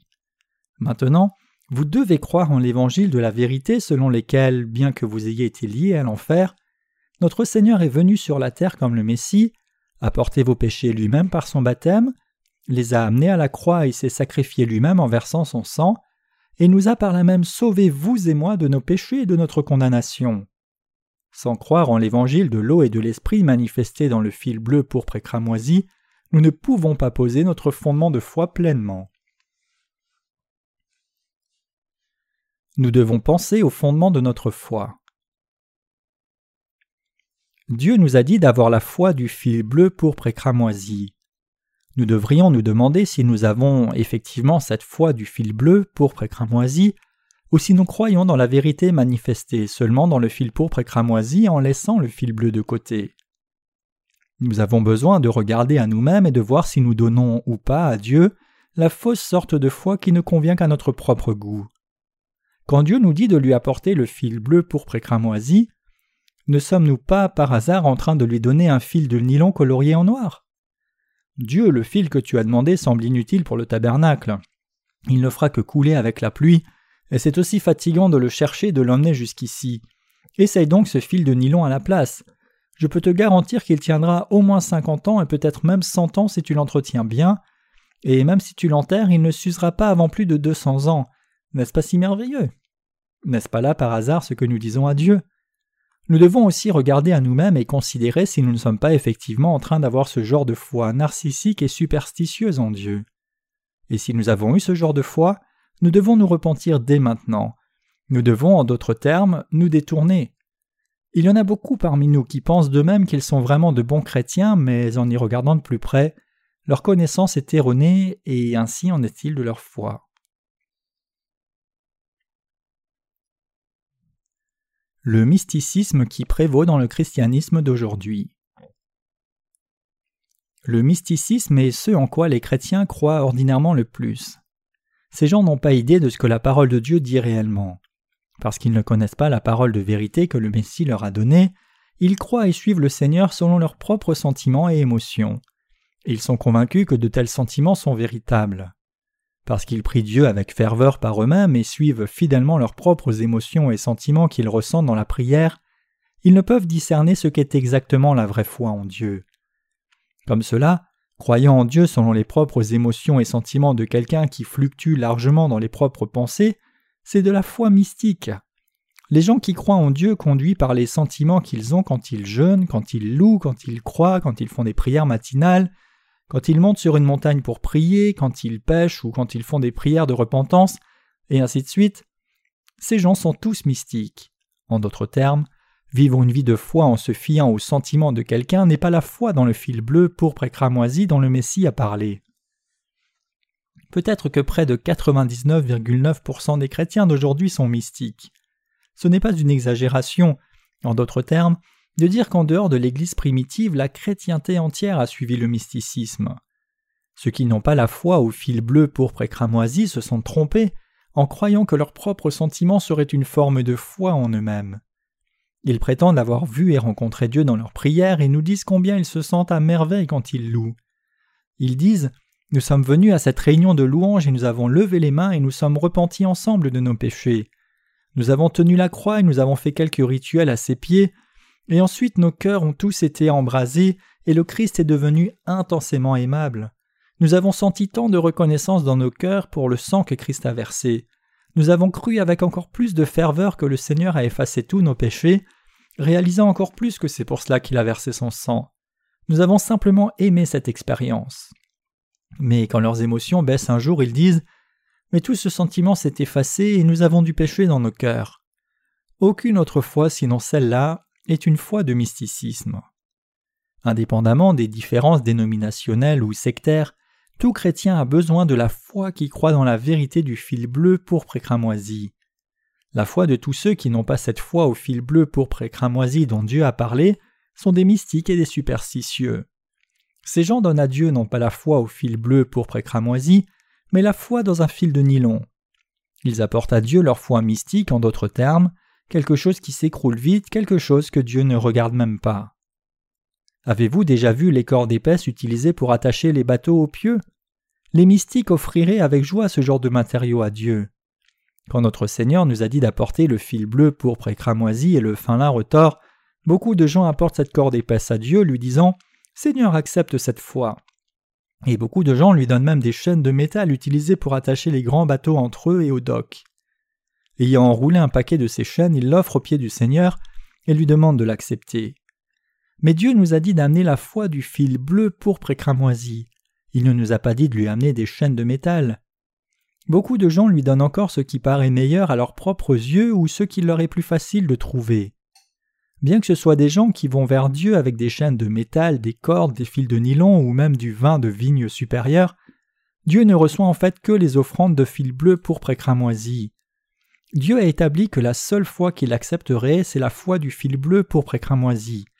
Ainsi, nous devons présenter cette foi du fil bleu pour cramoisi devant Dieu. le Messie ne reçoit pas simplement toute offrande. Les Israélites devaient aussi donner à Dieu de l'or, de l'argent, de l'airain et douze pierres précieuses qui devaient être placées sur l'éphod et le pectoral. Il y a encore des personnes qui donnent du cuivre ou du fer à Dieu. Jésus fait-il fonctionner une décharge comme s'il acceptait toutes sortes de choses? Bien sûr que non. Jésus n'est pas quelqu'un qui accepte simplement toutes sortes de déchets. Il ne fait pas fonctionner une décharge y mettant des choses inutiles que vous lui apportez. Jésus est le Messie qui veut répandre sur nous sa grâce du fil bleu, pourpre et cramoisi qui efface nos péchés et qui veut nous donner son amour vrai. C'est pour cela que Jésus est appelé le roi d'amour. Notre berger est effectivement le roi d'amour. Jésus est effectivement notre vrai Messie. Ce Messie a établi la foi qu'il attend de nous, définissant certaines caractéristiques comme étant absolument requises. C'est seulement quand nous allons devant Dieu avec cette foi qu'il nous donne ce qu'il nous a promis. Nous voyons encore que parmi ceux dont la foi au Messie est basée sur leur connaissance erronée, il y en a dont l'entêtement est indescriptible. Ils sont simplement mauvais et méchants autant que Pharaon qui est resté dans son obstination devant Dieu. Quand Moïse lui a dit Yahweh s'est révélé, laisse aller son peuple, Pharaon a rétorqué Qui est Yahweh? Quand l'existence de Dieu lui a été expliquée, il aurait certainement mieux fait de se soumettre rapidement et de céder après avoir pesé le pour et le contre de son air récalcitrant. S'il n'avait toujours pas pu croire et rester dans son entêtement, il aurait pu essayer de s'en sortir depuis longtemps après quelques plaies, et il aurait abandonné. Combien orgueilleux et pitoyable a-t-il été pour Pharaon de continuer dans son entêtement et de désobéir à la parole de Dieu, quand bien même il subissait les plaies des grenouilles qui couvraient toute sa nation? Non seulement des grenouilles, mais des poux aussi se sont abattus sur le palais de Pharaon. À droite et à gauche, où que l'on regarde, partout dans tout le pays d'Égypte, cela se remplissait de poux, et Pharaon ne se soumettait toujours pas. Comment quelqu'un pourrait-il vivre quand tout est rempli de poux? Dans cette situation, il aurait dû réaliser Parce que j'ai désobéi à Dieu, il me montre qui est le vrai roi. Je suis peut-être un roi dans mon empire sur cette terre, mais je ne suis rien comparé à lui. Bien que je sois le roi de la plus grande nation sur la surface de la terre et bien que j'ai le pouvoir sur tout le monde, Dieu est encore plus puissant que moi, et il m'amène ses plaies à cause de ma désobéissance. C'est ainsi qu'il aurait dû se soumettre. La chose sage que Pharaon aurait dû faire aurait été de se soumettre rapidement après avoir vu pour lui-même quel serait le prix de sa résistance. Indépendamment de la puissance qu'avait Pharaon, s'il avait tiré la conclusion qu'il n'y a aucun moyen pour lui de résister à Dieu, tout ce qu'il avait à faire était de se soumettre en disant D'accord, Dieu prend la première place et je prends la deuxième, mais parce que Pharaon a refusé de céder ainsi, toutes ces nations et son peuple ont subi la plaie des. À cause de cela, aucun Égyptien ne pouvait rien faire du tout. Quand quelqu'un a été récemment dérangé par les poux, comment peut-il faire quelque chose d'autre que chercher à se débarrasser des poux? Nous pouvons tous imaginer ces pauvres Égyptiens courant dans tous les sens avec des torches, essayant de se débarrasser des poux, peut-être même en brûlant leur propre maison et l'odeur des poux brûlés remplissait les, villages. Il y a des choses que l'homme peut faire et il y a des choses que l'homme ne peut pas faire. Parce que Dieu est le Seigneur de tout, c'est Dieu qui préside sur la mort et la vie, le bonheur et le malheur, les bénédictions et les malédictions. Quand c'est le cas, plutôt que de placer notre confiance en nous-mêmes et d'essayer de résister à Dieu, nous devons tous penser rationnellement et arriver à la conclusion logique d'abandonner notre entêtement. Parmi nous-mêmes, nous pouvons insister sur notre propre chemin et essayer de prévaloir sur les autres, mais quand on a affaire au Messie, cela n'est plus faisable. Nous devons penser au genre de personnes que nous devrions réellement être devant Dieu. Nous devons sérieusement considérer si nous devrions résister à Dieu ou si nos cœurs devraient effectivement être doux et suaves. Et nous devons arriver à la conclusion que nous devons tous être doux devant Dieu. Devant les hommes, nous pouvons avancer dans notre entêtement et faire face à ses conséquences, mais devant Dieu, nos cœurs doivent absolument être doux. Dieu, j'ai eu tort. Ceux qui admettent cela sont ceux qui choisissent la bonne voie. Ce sont des gens qui peuvent être sauvés de leur vie maudite. Pour ceux qui avaient abandonné Dieu à cause de leurs péchés, le moyen d'être embrassé dans les bras de Dieu et d'être nourri de son eau qui donne la vie, c'est de naître de nouveau d'eau et d'esprit. Que pouvons-nous attendre de nos vies si une telle vie passe sans fruit dans le désert de ce monde, errant dans un pays vide sans aucun but, pour retourner seulement à une poignée de poussière? Le seul chemin pour nous qui devons retourner à la poussière et sommes liés à être enfermés dans les temps de feu, pour être sauvés, c'est croire en l'évangile de l'eau et l'esprit et ainsi recevoir la rémission de nos péchés. C'est pour que les vies désespérées comme les nôtres, qui étaient destinées à la destruction éternelle, pour s'être opposées à Dieu et leurs péchés, soient miraculeusement rachetées devant Dieu au travers de son amour et de grâce, l'amour du salut qu'il est venu, nous devons donc tous nous inscrire dans ce salut. Comment quelqu'un peut-il, étant un être mortel, défier Dieu? Quand Dieu nous dit d'amener telle ou telle offrande, nous devons tous obéir à sa parole. En regardant au passage principal plus haut où Dieu nous dit quelles offrandes nous devons lui apporter, nous devons tous arriver à réaliser Ah, c'est le genre de foi que Dieu nous demande de lui présenter. Sur le pectoral du souverain sacrificateur, douze pierres précieuses étaient placées, et sous le pectoral du jugement, l'Urim et le Tumim, qui signifient littéralement les lumières et les perfections, devaient être posées de sorte que le souverain sacrificateur puisse porter le juste jugement sur les enfants d'Israël. Cela ne se réfère à rien d'autre que le fait que seuls les serviteurs de Dieu peuvent amener le juste jugement sur les enfants de foi spirituelle en amenant la lumière du Saint-Esprit qui demeure en eux et la parole de Dieu. Nous devons tous réaliser maintenant que devant Dieu, la vérité du fil bleu pourpre et cramoisi est la réelle vérité et le salut réel. Cette vérité du fil bleu pourpre et cramoisi est le vrai salut qui nous amène à la vie, et en dehors de cela rien d'autre ne constitue notre salut. Tout cela est entièrement basé sur la parole de Dieu qui est claire et vraie. Tous les matériaux du tabernacle ont un rapport avec le salut de l'homme et le péché. Pourtant, loin d'être bêtes, des gens refusent encore obstinément de croire. Que leur arrivera-t-il? Ils ne seront jamais sauvés. Devant Dieu, nous devons éloigner notre bêtise aussi, et nous devons vider nos cœurs. Nous devons mettre de côté nos propres pensées et notre entêtement devant Dieu, et plutôt obéir à sa parole et lui donner nos cœurs. Nous ne devons jamais résister à Dieu en insistant dans nos propres voies récalcitrantes. Nous pouvons peut-être le faire devant d'autres personnes, mais en tant que chrétiens, nous ne pouvons pas le faire et surtout pas devant Dieu. Des gens bêtes s'opposent encore à Dieu et sont doux devant d'autres hommes. C'est ce qui ne va pas chez eux. Nous devons nous abaisser sur notre face devant Dieu et admettre que ce que Dieu nous a dit est entièrement juste. Et nous devons croire et faire confiance à la parole du fil bleu pour précramoisi. La foi, c'est faire confiance à la parole de Dieu. Quand nous nous prosternons aux pieds de Dieu, confessant tous nos problèmes devant lui et l'implorons en demandant son aide, Dieu va certainement nous répondre. Nous devons alors accepter ce qu'il a fait pour nous avec reconnaissance. C'est ce en quoi consiste la foi. Avec quelle absurdité et folie alors pourrions-nous jamais montrer à Dieu autre chose que le fil bleu pourpre et cramoisi lui apportant des fils de pêche ou des chaînes de métal? Amener des fils inutiles devant Dieu et lui dire Voici ma propre foi, voici ce que j'ai cru si fort, voici la foi ferme que j'ai gardée particulièrement. Ce n'est pas la foi, mais c'est faire l'imbécile devant Dieu. Chacun doit abandonner son entêtement devant le Messie. Devant Dieu, en d'autres termes, chacun doit plier sa volonté. Nous devons tous nous identifier devant Dieu. Nous devons nous identifier selon ce que Dieu nous dit et la façon dont il décide pour nous. Rien d'autre que cela n'est la foi correcte des chrétiens. Obéir et croire selon la parole de Dieu, c'est l'attitude correcte et le cœur du croyant. C'est ce que nous devons garder à l'esprit devant Dieu. Entre nous-mêmes, bien sûr, nous pouvons nous vanter de nos propres accomplissements, nous comparer les uns aux autres ou être en compétition les uns avec les autres et nous défier les uns les autres.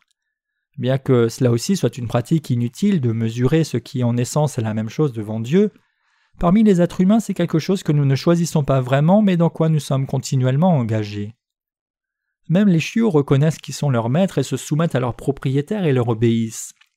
Même les chiens, en d'autres termes, obéissent à leurs propriétaires, reconnaissent leur voix et suivent seulement leur maître. Quand les chiens sont punis par leurs propriétaires, ils identifient leurs méfaits, baissent la tête en obéissance et essayent de revenir aux bonnes grâces de leur maître en faisant toutes sortes de petits tours mignons. Quand même les animaux font cela, des gens continuent encore à défier Dieu en mettant la foi dans leurs propres pensées. Ils continuent en d'autres termes à s'accrocher à Dieu tout en insistant sur leur propre voix et leurs propres pensées. Par son fil bleu pour cramoisi, Dieu a donc fait disparaître tous les péchés de l'humanité, et tout ce qu'il nous a dit c'est d'avoir la foi qui croit dans les œuvres de notre Seigneur. Pourtant des gens continuent d'être récalcitrants et de défier Dieu. Le Seigneur nous a dit de lui amener tous nos péchés, et en les faisant disparaître avec le fil bleu pour cramoisi, il nous a donné la rémission du péché. Quand Dieu nous a dit de lui amener la foi du fil bleu pour cramoisi, les gens ne croient toujours pas cela et ils défient leur propre maître. Ces gens seront maudits. Quand ils apportent au Messie non pas la foi qu'il attend d'eux, mais la foi dont il ne veut pas, il ne peut que se fâcher. Ils continuent d'apporter leur entêtement devant Dieu et lui disent J'ai gardé ma foi jusqu'ici et tellement bien. Recommande-moi pour le travail que j'ai bien fait. Dieu les recommanderait-il juste parce qu'ils ont gardé la foi, quand en fait cette foi était simplement inutile tout ce temps? Il peut y avoir des temps où l'entêtement est particulièrement présent dans nos vies, mais l'entêtement d'une foi fausse est complètement inutile devant Dieu. Dieu a utilisé le fil bleu, pourpre et cramoisi en faisant disparaître nos péchés. La Bible ne dit pas qu'il a utilisé seulement le fil cramoisi, pas plus qu'il n'a utilisé des chaînes de métal, tout comme il n'y a aucune mention quant à l'utilisation de fils de nylon. À l'intérieur de la maison de Dieu et dans sa loi de salut qu'il nous a donnée, le Messie attend de nous la foi du fil bleu pourpre et cramoisi. Les chrétiens désignent ceux qui croient et suivent Jésus-Christ, donc nous aussi sommes des chrétiens. Cependant, il y a tant de gens qui ne sont pas nés de nouveau pour n'avoir pas cru en Jésus comme leur sauveur, qui n'ont pas reçu la rémission des péchés, et qui n'ont pas la foi au fil bleu pourpre et cramoisi. Ce sont de faux chrétiens de nom destinés à l'enfer parce qu'ils croient selon leur propre voie. Dieu abandonnera ces gens parce qu'ils sont seulement religieux et non pas des vrais chrétiens. Surtout devant Dieu, nous devons tous être honnêtes et nous identifier tels que nous sommes réellement. À tout moment, à chaque minute et seconde, nous devons confesser que nous étions liés à l'enfer à cause de nos péchés. Devant le Messie, nous devons tous avoir la foi au fil bleu pour et cramoisi. Croire ainsi, c'est la bonne chose à faire. Et bien que nous confessions, nous devons nous souvenir de ce que le Messie a fait pour nous, qu'il a été baptisé pour nous délivrer du péché, et jugé pour nos propres péchés par sa crucifixion, et ainsi reconnaître notre salut tout le temps. C'est la foi que Dieu nous demande. Nous ne pouvons jamais plaire à Dieu sans faire exactement ce que le Messie veut que nous fassions. Pourquoi? Parce qu'il est devenu notre Sauveur éternel au travers du fil bleu, pourpre et cramoisi, et nous devons croire à tout moment dans ce que Dieu a fait pour nous. Étant la foi du fil bleu, pourpre cramoisi, nous en avons d'autant plus besoin pour la rémission des péchés que nous commettons quotidiennement. Dieu serait-il honoré si nous lui donnions les produits de nos propres efforts? Si nous donnions à Dieu les choses de la terre, nous ne ferions pas que de garnir la colère de Dieu sur nous, mais nous serions aussi en train de commettre un grand péché en montant un défi contre lui. Une telle foi est traître, car elle s'oppose à Dieu. Rien dans ce monde, peu importe combien ce soit précieux ou cher, ne peut plaire à Dieu. Amener à Dieu des choses matérielles de ce monde n'est jamais la vraie foi qui peut être reconnue par Dieu. Peu importe combien elles peuvent être bonnes humainement parlant, Dieu n'accepte pas les choses matérielles. Nous devons avoir la foi que Dieu attend réellement de nous et lui donner cette foi. Notre foi doit être celle qui croit dans la parole de Dieu telle qu'elle est, celle qui apporte exactement les offrandes que Dieu nous a demandées.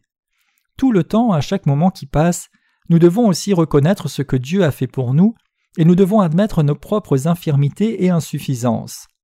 Nous devons nous souvenir des bénédictions abondantes que Dieu a répandues sur nous, et nous devons savoir exactement et croire dans ce qu'il a fait pour nous, qu'il nous a volontairement rencontrés. Nous devons éloigner toutefois de mysticisme, et nous devons seulement avoir la foi qui croit dans la parole écrite de Dieu. Les offrandes de cette foi sont ce que nous devons donner à Dieu. C'est seulement quand nous donnons à Dieu les offrandes de la vraie foi qu'il est honoré, nous rencontre et accepte notre foi. Et c'est quand nous faisons cela que Dieu nous donne toutes les bénédictions qu'il a accomplies et préparées pour nous. Quand nous demeurons dans la parole, nous devons méditer. Quelle est la foi que Dieu attend vraiment de nous? Quel genre de prière est la prière qu'il veut? Nous réalisons alors que la prière que Dieu attend de nous n'est autre que la prière de la foi. Notre Seigneur attend de nous les prières qui sont faites dans la foi du salut au fil bleu, pourpre et cramoisi, la foi qui a accepté ce que Dieu nous a donné. Tout ce que Dieu attend de nous, c'est cette prière reconnaissante dans la foi. Il n'acceptera jamais rien de notre propre fabrication que nous essayons de lui donner ou de mettre à ses pieds. Nous devons tous reconnaître que nous ne devrions jamais faire cela. Dieu nous dit Non, non, ce n'est pas la foi que j'attends de toi. J'ai été baptisé et crucifié pour toi, j'ai reçu le baptême pour faire disparaître tous tes péchés, c'est parce que je devais prendre tes péchés sur moi avant d'être jugé pour ces péchés et mourir à la croix. Je suis ton sauveur, mais je suis fondamentalement aussi ton Dieu. Je suis le roi des rois, mais parce que je suis aussi ton Dieu, je suis venu sur terre et j'ai tout accompli. Je veux que tu crois réellement en moi, que tu reconnaisses mon autorité dans ton cœur, et que tu confesses de tout cœur que je suis ton vrai Dieu. C'est avec cette intention que Dieu nous a donné le fil bleu pour précramoisi et le fin lin retors, et c'est la foi que Dieu attend de nous. nous devons réellement avoir cette foi au fil bleu pourpre et cramoisi. Vous pouvez penser en vous-même Bon, c'est toujours assez vivable, je fais encore assez bien et les choses se passent pas mal. Si ce n'est pas cassé, pourquoi coller? Pourquoi dois-je croire exactement de cette façon? Que je crois de cette façon ou d'une autre façon, n'est-ce pas la même chose? Non, ce n'est pas la même chose. Si vous avez une autre foi que celle-ci dans vos cœurs, alors vous n'avez absolument pas été sauvé. Parce qu'il se trouve toujours du péché dans de tels cœurs, vous devez convertir votre cœur et revenir à la foi qui croit vraiment dans l'évangile de l'eau et de l'esprit. Le cœur de ceux qui croient au vrai évangile et de ceux qui n'y croient pas sont fondamentalement différents l'un de l'autre. Dieu sait cela et nous aussi qui sommes nés de nouveau. Quand vous arrivez à vous connaître vous-même, vous devez vous convertir. Dieu, je suis effectivement pécheur, sauve-moi s'il te plaît. Quand vous vous convertissez, vos cœurs ainsi et cherchez son salut, Dieu va vous rencontrer dans sa vérité. Notre Seigneur nous a sauvés de tous nos péchés. Notre Seigneur fut baptisé et crucifié pour nous. Comme c'est écrit en Matthieu 3, c'est ce que le Seigneur a fait pour nous. Nous y croyons, nous l'en remercions. Quand Jésus a été baptisé, tous nos péchés ont été transférés sur lui. Quand il a été crucifié, c'était parce qu'il avait pris tous nos péchés et qu'il portait ses péchés à la croix. Il a été jugé non seulement pour nos propres péchés, mais pour tous les péchés du monde entier. Quand notre Seigneur nous dit de lui apporter les offrandes des matériaux de construction du tabernacle, ou à chaque fois qu'il nous dit quelque chose, il procède toujours par séquence. Il nous dit toujours Amène-moi du fil bleu pour précramoisi. Le fil bleu vient toujours en premier, et il poursuit par sa mention du fin lin retors nous disant de croire dans la parole de Dieu. Croire dans le sang sur la croix d'abord et croire ensuite au baptême de Jésus peut paraître correct à première vue, mais en fait c'est faux. C'est parce que Jésus a d'abord été baptisé qu'il a pu verser son sang à la croix. Je vous dis une fois encore qu'il n'est pas bon de croire d'abord au sang de la croix et ensuite au baptême. Dieu ne permet pas ce genre de foi. En venant sur cette terre dans la chair d'un homme, quand notre Seigneur a eu trente ans, il fut d'abord baptisé pour prendre tous nos péchés sur lui. Après avoir fait cela, il a porté ses péchés du monde jusqu'à la croix, fut jugé par sa crucifixion, et ressuscita ensuite des morts, devenant par là même notre Sauveur. Ainsi, nous devons croire en ce que le Seigneur a fait pour nous selon l'ordre dans lequel il a accompli ses œuvres. C'est ainsi que nous devons croire. C'est alors seulement que notre foi peut être pleine, ne pas être confuse ni être ébranlée. Et quand nous répandons l'Évangile à d'autres, nous devons en faire autant. Nous devons croire en d'autres termes selon ce qui plaît à Dieu et selon ce qu'il a fait pour nous. Quelles offrandes de foi Dieu vous demande-t-il de lui apporter? Ne vous dit-il pas d'amener la foi au fil bleu pour précramoisi et le fin lin retors? Avez-vous cette foi? Ne croyez-vous pas par hasard dans l'ordre inverse? Que je crois de cette façon et de cette manière n'a pas d'importance, je crois, c'est ce qu'il faut. Je crois au fil cramoisi d'abord et ensuite au bleu et puis enfin au pourpre. Si c'est ainsi que vous croyez, alors vous devez vous remettre à croire. Le Seigneur n'approuvera jamais votre foi inversée. Notre Seigneur est le Dieu de justice et le Dieu de vérité. Ainsi, il n'approuve pas une foi erronée. Parce que la foi ne peut tenir droit quand elle est mélangée, Dieu ne peut approuver cette foi même s'il le voulait. Tout comme nous ne pouvons pas essayer de poser un fondement après avoir fini de bâtir une maison, c'est parce que Jésus a pris nos péchés par son baptême qu'il a pu être crucifié ensuite.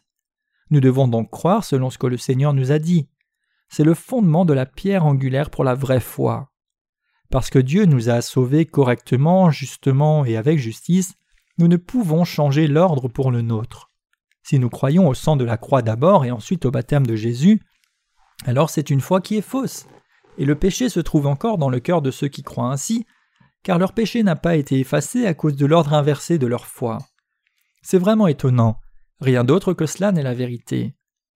Devant le Messie, beaucoup de nous croyaient uniquement dans le sang de Jésus sur la croix. Nous croyons Jésus a pris mes péchés et a porté mon jugement en versant le sang à la croix. Nous avons donc été pleinement sauvés, notre salut est venu de Christ qui est mort pour nous à la croix, quiconque croit cela est sauvé. Mais nous avons ensuite réalisé le sens original du baptême de Jésus, et au-dessus et à la place de notre première et fausse foi, nous avons ajouté la foi dans la vérité. Mais que s'est-il passé alors? Nos péchés n'ont pas disparu, parce que ce genre de foi est mauvais, intellectuel et doctrinal, et ça ne peut pas être la vraie foi réelle dans nos cœurs. Si notre foi est comme cela, il faut rapidement se convertir et la changer. Avant tout, vous devez admettre explicitement que votre foi n'était pas juste. Ensuite, vous devez renouveler le fondement de votre foi. Tout ce que vous devez faire, c'est changer l'ordre. Étant venu sur cette terre, quand le Seigneur a été baptisé par Jean-Baptiste au Jourdain, il a pris tous mes péchés. C'est parce que Jésus a été baptisé que tous les péchés du monde ont été transférés sur lui, et comme tous les péchés du monde ont été ainsi transférés sur lui, tous mes péchés aussi ont été transférés sur Jésus. Puis, il a versé son sang à la croix pour payer le salaire de tous mes péchés. C'est ainsi que vous devez croire. Qui regarde si je crois de telle ou telle manière? Tout ce qui compte, c'est que je crois dans les quatre ministères du Seigneur. Pourquoi être borné et insister sur cet ordre? Vous attachez-vous toujours par hasard à ce point de vue? Alors vous devez mettre la vérité dans votre cœur. Jésus est mort sur la croix seulement après avoir été baptisé, et c'est la vérité dans laquelle vous devez croire. Le Saint-Esprit n'approuve jamais l'injustice. Dieu le Saint-Esprit n'approuve notre foi que lorsque nous croyons dans ce que le Messie a fait pour nous sur la terre et en tant que tel. Le Saint-Esprit ne dit pas Alors tu crois ces quatre œuvres de Jésus, Amen, que tu crois correctement ou dans un ordre inversé, que tu crois de n'importe quelle manière, tout va bien tant que tu crois, Amen, c'est bon, tu es mon enfant maintenant. Jésus le Messie est venu sur la terre selon la volonté de Dieu et a fait ce que le Père a demandé. C'est ainsi qu'il a vécu ses trente-trois années de vie sur la terre. En venant sur la terre, il a accompli son œuvre de salut en étant baptisé, crucifié et ressuscité, puis est monté au ciel, et il nous a envoyé le Saint-Esprit. Dieu le Saint-Esprit demeure dans le cœur de ceux qui ont reçu la rémission du péché, et il approuve la foi de ceux qui croient dans ce que le Seigneur a fait pour eux tel quel. C'est pourquoi nous ne pouvons jamais croire selon nos propres pensées. Bien que vous et moi croyons vraiment en Jésus, ne croyez-vous pas par hasard de haut en bas dans un ordre inversé? Si c'est le cas, vous devez croire correctement. Si vous le faites, le Saint-Esprit agira dans votre cœur. Bien que nous soyons pleins de faiblesses, le Saint-Esprit garde nos cœurs, il est avec nous, et il répand sur nous sa grâce quand nous venons devant lui. Le Saint-Esprit nous donne la puissance, il nous donne la force, il nous réconforte, il nous bénit, il nous promet un avenir brillant, et à ceux qui croient, il nous conduit de foi en foi pour ne pas perdre la qualification pour entrer dans son royaume éternel. C'est ce dont nous avons besoin quand nous croyons dans ce que le Seigneur a fait pour nous, ou quand il nous dit de lui apporter nos offrandes, c'est-à-dire que nous devons croire qu'il nous a sauvés par l'eau et l'esprit. Tous les ustensiles à l'intérieur du tabernacle sont importants parce qu'ils nous parlent tous du secret de la nouvelle naissance de l'eau et d'esprit. Au travers de toutes ces choses du tabernacle, en d'autres termes, Dieu veut nous parler d'une chose, l'évangile de l'eau et de l'esprit. Pour notre foi, le fondement est primordial. Si nous bâtissons la maison de la foi sans poser premièrement le fondement de notre foi fermement, plus nous croirons longtemps en Jésus et plus nous accumulerons des péchés, et plus nous ferons de prières de repentance, et plus nous deviendrons des pécheurs hypocrites. Mais quand nous croyons au don du salut, au fait que notre Seigneur nous a sauvés par le fil bleu, pourpre et cramoisi et le fin lin retors, alors nous pouvons devenir les enfants parfaits de Dieu. C'est pourquoi nous devons tous croire dans la vérité du fil bleu, pourpre et cramoisi et du fin lin retors, et nous devons tous devenir ainsi les enfants de Dieu. Ceux dont le fondement de foi est entier peuvent toujours exercer leur prêtrise dans la lumière brillante, même quand ils peuvent avoir des faiblesses eux-mêmes. Ils peuvent, en d'autres termes, accomplir toutes les tâches de la prêtrise comme rencontrant les gens de ce monde dans leur méchanceté, priant Dieu pour la rémission des péchés et servant cet évangile devant Dieu. Par contre, ceux dont le fondement de la foi n'est pas clair, plus le temps passe et plus ils deviennent hypocrites. Ils deviennent mauvais, ils deviennent des religieux hypocrites, comme notre Seigneur nous a dit que nous nous reconnaîtrions un arbre à ses fruits, les fruits portés par de telles personnes sont dégoûtants, faux et hypocrites. Cependant, ceux d'entre nous qui sont nés de nouveau ne sont pas hypocrites du tout, ils sont pleins de vérité. Bien qu'ils aient leurs propres faiblesses, ils sont vraiment sincères. Ils reconnaissent leurs limites et méfaits et ils vivent toujours dans le rayonnement de la lumière brillante.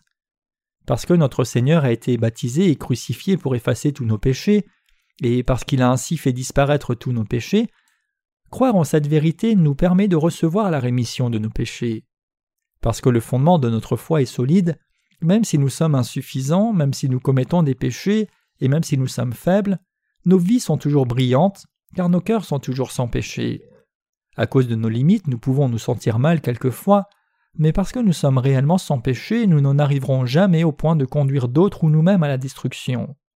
Bien que nous soyons insuffisants, nous marchons cependant de la façon qui plaît à Dieu, avançant pas à pas et servant l'Évangile toujours plus. Tout cela est devenu possible parce que Jésus nous a sauvés parfaitement.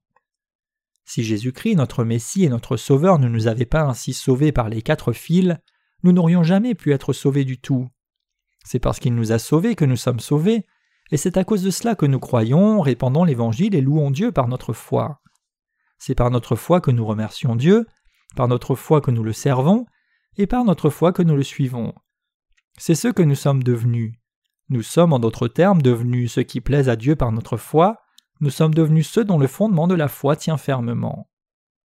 Ceux dont le fondement de la foi n'est pas posé correctement doivent le poser de nouveau. C'est pourquoi Hébreux 6 versets 1 à 2 dit C'est pourquoi, laissant les éléments de la parole de Christ, tendons à ce qui est parfait, sans poser de nouveau le fondement du renoncement aux œuvres mortes, de la doctrine des baptêmes, de l'imposition des mains, de la résurrection des morts et du jugement éternel. Que nous dit ce passage? Il nous dit de connaître et confirmer clairement et de poser fermement le fondement pour des questions telles que Pourquoi Jésus a-t-il été baptisé? Ce baptême est-il l'antitype de l'imposition des mains de l'Ancien Testament? Vivons-nous de nouveau? Et qu'est-ce que le jugement éternel? Il nous dit d'avoir la foi pleine et de poser son fondement fermement depuis le début, en sorte qu'il ne soit jamais ébranlé ni que nous ne soyons forcés de poser de nouveau notre fondement par ces choses. La foi qui croit au fil bleu, pourpre et cramoisi et au fin lin retors est la pleine foi qui croit que notre Seigneur a accompli notre salut parfaitement. Nous devons nous tenir fermement dans ce fondement de la foi et nous devons courir à partir de là. Nous devons courir notre course de la foi. Certaines personnes interprètent le passage précédent des Hébreux comme disant que nous ne pouvons pas dire encore que nos péchés soient transférés sur Jésus à travers son baptême, ou que le passage nous dirait que nous n'avons pas besoin de bâtir de fondement de foi de nouveau. Mais Dieu nous aurait-il dit de ne pas rebâtir le fondement de la foi s'il avait été bâti correctement la première fois? Ce passage nous dit que ceux qui n'ont pas le bon fondement de foi devraient poser ce fondement et ceux qui ont le fondement de la foi correcte devraient le rendre toujours plus ferme et solide et courir de l'avant. Pour nous sauver, Dieu a ordonné à Moïse de construire le tabernacle et d'accepter des offrandes de son peuple. Au peuple d'Israël, il a commandé d'amener à lui de l'or, de l'argent et de l'airain, du fil bleu pourpre et cramoisi, du fin lin, des poils de chèvre, des peaux de bélier teintes en rouge, des peaux de dauphin et du bois d'acacia. Exactement comme établi dans ces matériaux, notre Seigneur nous a ainsi donné le don du salut en nous délivrant, vous et moi, des péchés du monde. De cette façon, Dieu a réellement dit aux Israélites d'amener ses offrandes vers lui, de construire le tabernacle, il a établi son système sacrificiel et a pardonné les péchés des Israélites qui lui donnaient des offrandes sacrificielles, en accord avec les exigences du système sacrificiel. Notre foi devient complète en croyant au fil bleu, pourpre et cramoisi et au fin lin retors, qui nous prédisent le parfait accomplissement de notre salut par Jésus-Christ. Si nous, incapables de croire dans la vérité parfaite accomplie par Jésus, ne posons pas le fondement de notre foi fermement, notre foi sera continuellement secouée. Sans la connaissance, la réalisation et la foi dans le fait que notre Seigneur nous a sauvés entièrement, nous finirons tous par essayer d'atteindre notre salut à travers nos propres efforts. Une telle foi n'est pas complète, mais elle est erronée. Lisons Hébreux 10, versets 26 à 31. Car si nous péchons volontairement après avoir reçu la connaissance de la vérité, il ne reste plus de sacrifice pour les péchés, mais une attente terrible du jugement et l'ardeur d'un feu qui dévorera les rebelles. Celui qui a violé la loi de Moïse meurt sans miséricorde sur la déposition de deux ou de trois témoins. De quel pire châtiment pensez-vous que sera jugé digne celui qui aura foulé aux pieds le Fils de Dieu, qui aura tenu pour profane le sang de l'alliance par lequel il a été sanctifié, et qui aura outragé l'esprit de la grâce? Car nous connaissons celui qui a dit À moi la vengeance, à moi la rétribution, et encore, le Seigneur jugera son peuple. C'est une chose terrible de tomber entre les mains du Dieu vivant. Le passage nous dit que si nous péchons volontairement après que nous ayons reçu la connaissance de la vérité, il n'y a plus de sacrifice pour les péchés, mais seulement un jugement effrayant. Ici, ceux qui pêchent volontairement après avoir reçu la connaissance de la vérité désigne ceux qui ne croient pas en l'évangile de l'eau et de l'esprit bien qu'ils le connaissent. Nous devons croire dans la vérité selon laquelle Dieu nous a sauvés par son fil bleu, pourpre et cramoisi et le fin lin retors, qu'il nous a sauvés par l'or, l'argent, l'airain, et qu'il a fait le toit du tabernacle avec des couvertures de fil bleu, de pourpre et cramoisi et de fin lin retors, des poils de chèvre, des peaux de bélier teintes en rouge et des peaux de dauphin. Nous devons connaître ces choses clairement et poser le fondement de notre foi fermement. Notre Seigneur nous a promis qu'il nous sauverait entièrement, et quand le temps est venu, il a été baptisé pour prendre nos péchés sur lui, est mort à la croix, ressuscité des morts, et nous a ainsi sauvés pleinement. Nous avons été sauvés parfaitement en croyant dans ce Jésus-Christ qui a posé le fondement de notre salut. Mais ceux qui connaissent cette vérité et refusent encore de la croire feront face au jugement de Dieu quand le jour du jugement dernier viendra. Leur corps ne mourra pas, mais ils souffriront pour toujours. La Bible nous dit qu'il y aura de l'indignation pour eux, et leur souffrance de l'enfer sera si grande qu'elle est décrite comme un étang salé de feu. Marc 9, 49. Cela nous dit qu'il y aura une certaine attente effrayante de jugement et de l'indignation qui dévorera les adversaires. Si le seul fait de manquer de garder la loi conduit à ce jugement effrayant, combien plus grand le jugement sera-t-il pour ceux qui ne croient pas dans le salut donné par le Fils de Dieu? C'est pourquoi nous devons tous croire en Jésus-Christ comme notre Sauveur, au Seigneur qui est venu sur cette terre dans la chair d'un homme, qui a pris tous les péchés sur lui par son baptême, qui a porté les péchés du monde jusqu'à la croix, et qui a porté toute la condamnation des péchés par sa crucifixion, qui est ressuscité des morts, et qui vit maintenant. Le fondement de notre foi doit donc être posé fermement. Pourquoi Dieu a-t-il dit à Moïse de construire le tabernacle? Quand nous regardons tous les objets et les matériaux utilisés pour le tabernacle, nous pouvons voir qu'ils manifestent tous la vérité qui dit que Jésus-Christ est venu sur la terre dans la chair d'un homme, a pris nos péchés sur lui par son baptême reçu de Jean-Baptiste, a porté ses péchés du monde jusqu'à la croix pour y mourir, puis est ressuscité des morts, monté au ciel, et s'est assis à la droite du trône de Dieu le Père pour devenir notre Dieu éternel.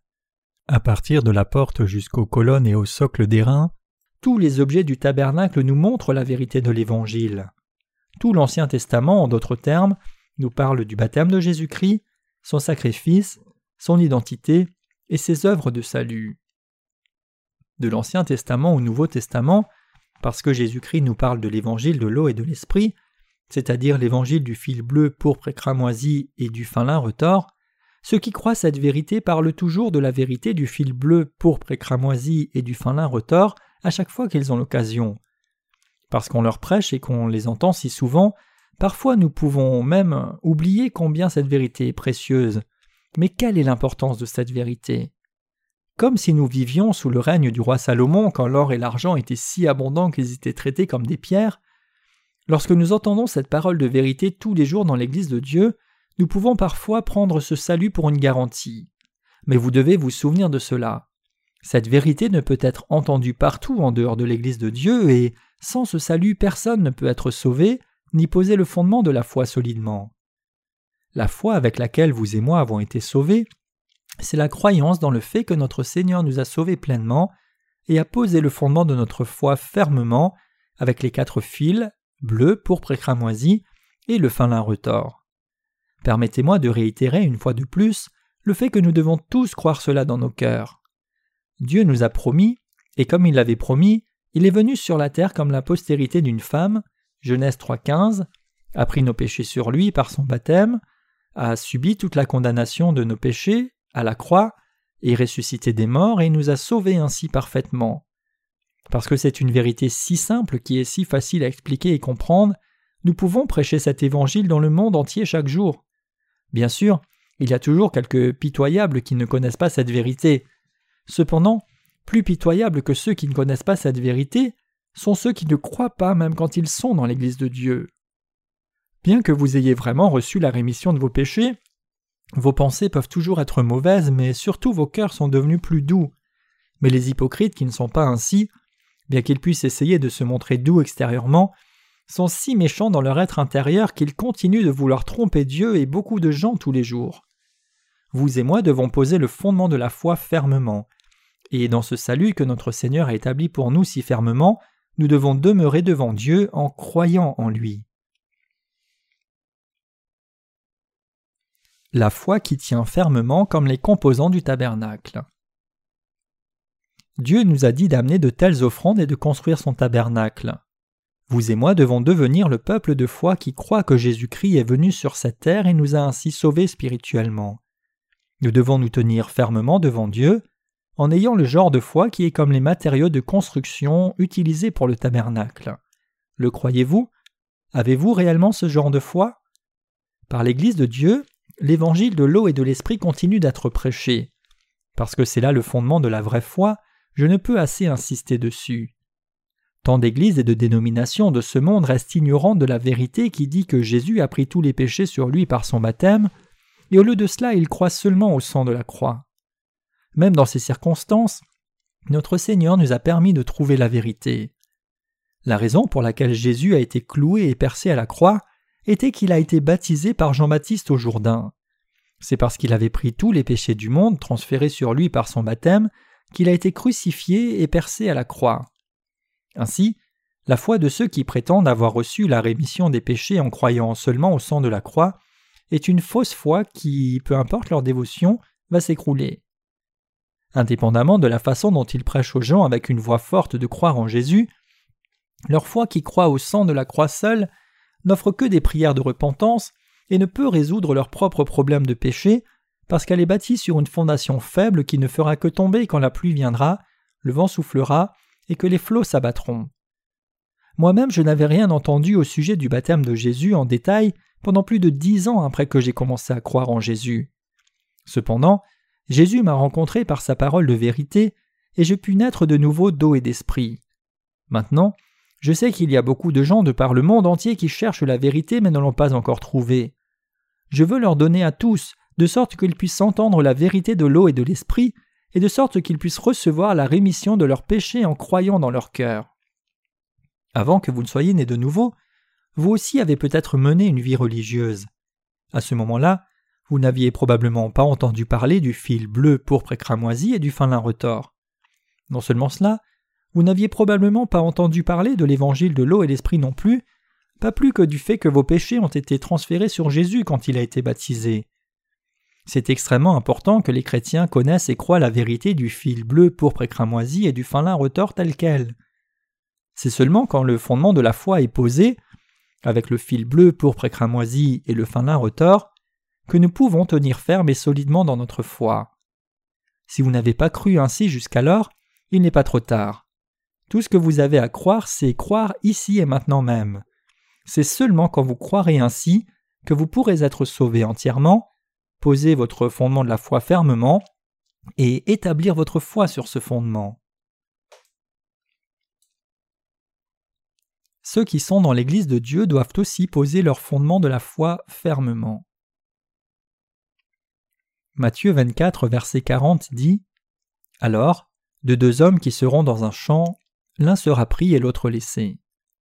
Quand nous avons tous professé notre foi dans la même vérité et avons servi le même évangile ensemble dans l'Église de Dieu, quoi de plus tragique que de voir certains d'entre nous rester derrière? Parce que la parole de Dieu est intelligente et juste, la foi ne peut être imposée à quelqu'un par la coercition.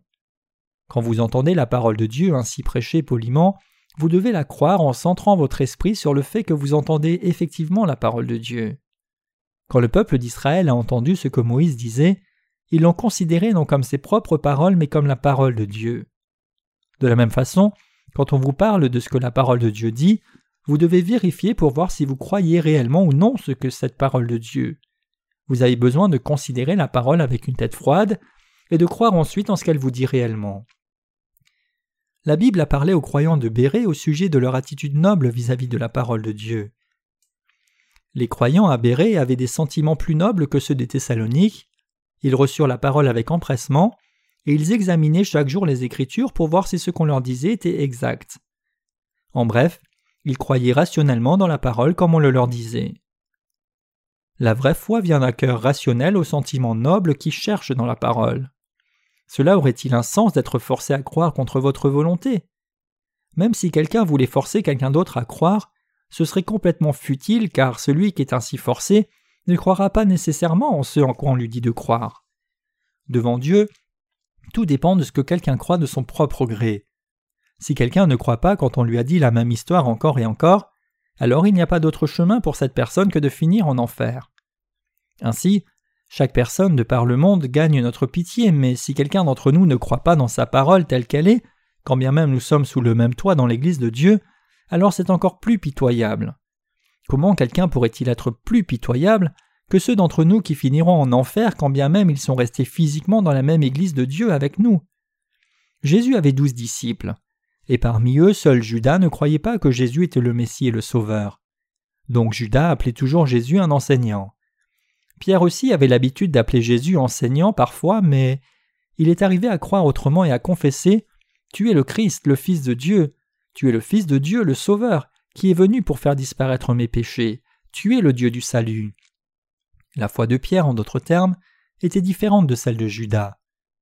Après que Judas ait livré Jésus et l'ait vendu, il s'est pendu et s'est suicidé. Bien que Judas ait été avec les autres onze disciples, à la fin il a manqué de reconnaître qui était vraiment Jésus-Christ, et il a donc fini en enfer. Pierre, par contre, a été sauvé en reconnaissant Jésus-Christ et en croyant en lui comme son sauveur, en dépit du fait qu'il ait été un homme impatient avec de nombreuses limites. De la même façon, le salut dépend du fait que quelqu'un connaisse la vérité et y croit dans son cœur ou non. Personne ne peut croire la vérité quand il ne la connaît pas. Cependant, si les gens ne croient pas la vérité quand bien même ils la connaissent, ils feront face à de grandes punitions. Luc 12, 48. C'est pourquoi Dieu nous dit que le fondement de notre foi doit être ferme et solide. Qu'en est-il de notre foi? Le fondement de notre foi a-t-il été affermi maintenant? Est-il ferme? Croyez-vous que le Seigneur vous a sauvé définitivement? Au travers de l'eau et l'esprit, notre Seigneur nous a effectivement sauvés, c'est sûr. Ce n'est pas quelque chose de particulier que seule notre dénomination enseigne, mais c'est ce que Dieu a promis dans l'Ancien Testament et ce que Jésus a vraiment accompli dans le Nouveau Testament. C'est-à-dire que c'est ainsi que Christ nous a effectivement sauvés. Jésus est le roi des rois, le fil pourpre, qui est venu sur cette terre dans la chair d'un homme. Il a pris les péchés du monde sur lui par son baptême, le fil bleu, a porté ses péchés jusqu'à la croix et fut crucifié, le fil cramoisi. Il est ressuscité des morts et nous a ainsi sauvés. Il a promis de le faire dans l'Ancien Testament, et il nous a sauvés en accomplissant effectivement cette promesse dans le Nouveau Testament. Le croyez-vous? Rien d'autre que cela n'est le solide fondement de la foi. Il y a des centaines de millions de chrétiens de par le monde et encore pour beaucoup d'entre eux, leur fondement de foi reste fragile. Nous pouvons découvrir si les gens ont la vraie foi ou non en explorant les nombreux livres chrétiens qui sont disponibles. Les auteurs de ces livres sont des dirigeants de communautés chrétiennes, et en lisant leurs livres on peut découvrir s'ils ont ou non la connaissance correcte de la vérité. Si même un seul de ces dirigeants est ignorant ou ne croit pas cette vérité bien qu'ils la connaissent, alors tous ceux qui suivent un tel dirigeant seront liés à l'enfer. La triste réalité, c'est que ceux qui connaissent la vérité sont peut-être un sur un million, c'est pourquoi les quelques-uns d'entre nous qui connaissons la vérité devons répandre l'Évangile fidèlement dans le monde entier. Dieu travaille au travers de nous. Vous et moi ne pouvons éviter de prêcher l'Évangile, car ne pas proclamer cet Évangile de l'eau et l'Esprit dans le monde entier est un grand péché devant Dieu. En fait, si nous ne suivons ni ne servons réellement cette œuvre dans la foi, nous commettons un grand péché devant Dieu. C'est le péché d'envoyer des gens en enfer quand bien même nous savons que nous pouvons l'empêcher. C'est simplement un péché impardonnable que les gens finissent en enfer dans leur ignorance, parce que nous qui connaissons la vérité n'aurions pas ouvert la bouche. Si nous n'accomplissons pas la tâche qui nous est assignée, ces gens protesteront car c'est notre mandat. La Bible nous avertit en disant Si la sentinelle voit venir l'épée et ne sonne pas de la trompette, si le peuple n'est pas averti et que l'épée vienne à enlever à quelqu'un la vie, celui-ci périra à cause de son iniquité, mais je redemanderai son sang à la sentinelle. Ézéchiel 33, verset 6. Nous qui avons d'abord connu et cru devons remplir cette fonction de sentinelle. Je remercie le Seigneur de nous avoir donné cet évangile et de nous rendre capables de connaître cette vérité. Je le remercie encore plus quand je réalise que nous sommes les quelques élus dans ce monde qui connaissons cette vérité et croyons en cet évangile. Nous avons prêché l'évangile de l'eau et de l'esprit à beaucoup de pasteurs et de croyants de par le monde entier, mais chaque jour nous avons confirmé le fait qu'il n'y avait personne qui connaissait réellement ni ne croyait cet évangile auparavant. Au travers de nous, les prédicateurs de l'évangile de la vérité de l'eau et de l'esprit ont émergé de par le monde. Comme nous, eux aussi ont le solide fondement de la foi et ils répandent cette foi solide. S'il y a beaucoup de ces personnes qui répandent l'Évangile, nous pourrons peut-être respirer un peu plus facilement et nous calmer un peu dans notre prédication de l'Évangile. Mais malheureusement, il n'y a pas encore tant de gens dans ce monde qui connaissent et croient cette vérité. Beaucoup ont surestimé les accomplissements de la réforme dans l'histoire du monde. Quand nous l'examinons en détail, nous pouvons découvrir que les réformateurs ont mal placé le premier point du fondement de la foi biblique pendant la réforme et que toute autre chose qui suivait était aussi mal placée. Indépendamment de corriger ces erreurs passées, comme le premier point était mal placé, il reste faible. Ainsi, l'histoire du christianisme doit être réécrite. J'espère et je prie que vous vous tiendrez tous devant Dieu sur un fondement solide de la foi, et que sur ce fondement de la foi, vous vivrez vos vies en servant le vrai évangile. Si vous vivez pour l'évangile, vos cœurs seront naturellement remplis de joie. Quand quelqu'un vit pour l'Évangile, son cœur est transformé en un cœur spirituel. Et comme le Saint-Esprit remplit vos cœurs et y travaille, ils seront débordants de joie. Mais si vous ne vivez pas pour l'Évangile et poursuivez seulement les désirs de votre chair, quand bien même vous avez reçu la rémission du péché et connu l'Évangile de l'eau et l'Esprit, vous finirez par vivre une vie insignifiante et vide. Je remercie Dieu de nous avoir donné ce précieux Évangile et de nous avoir donné notre salut gratuitement. C'est ma prière et mon espoir que vous examiniez tous votre foi une fois de plus, et que vous receviez le don du salut parfait au travers du fil bleu, pourpre et cramoisi et du fin lin retors.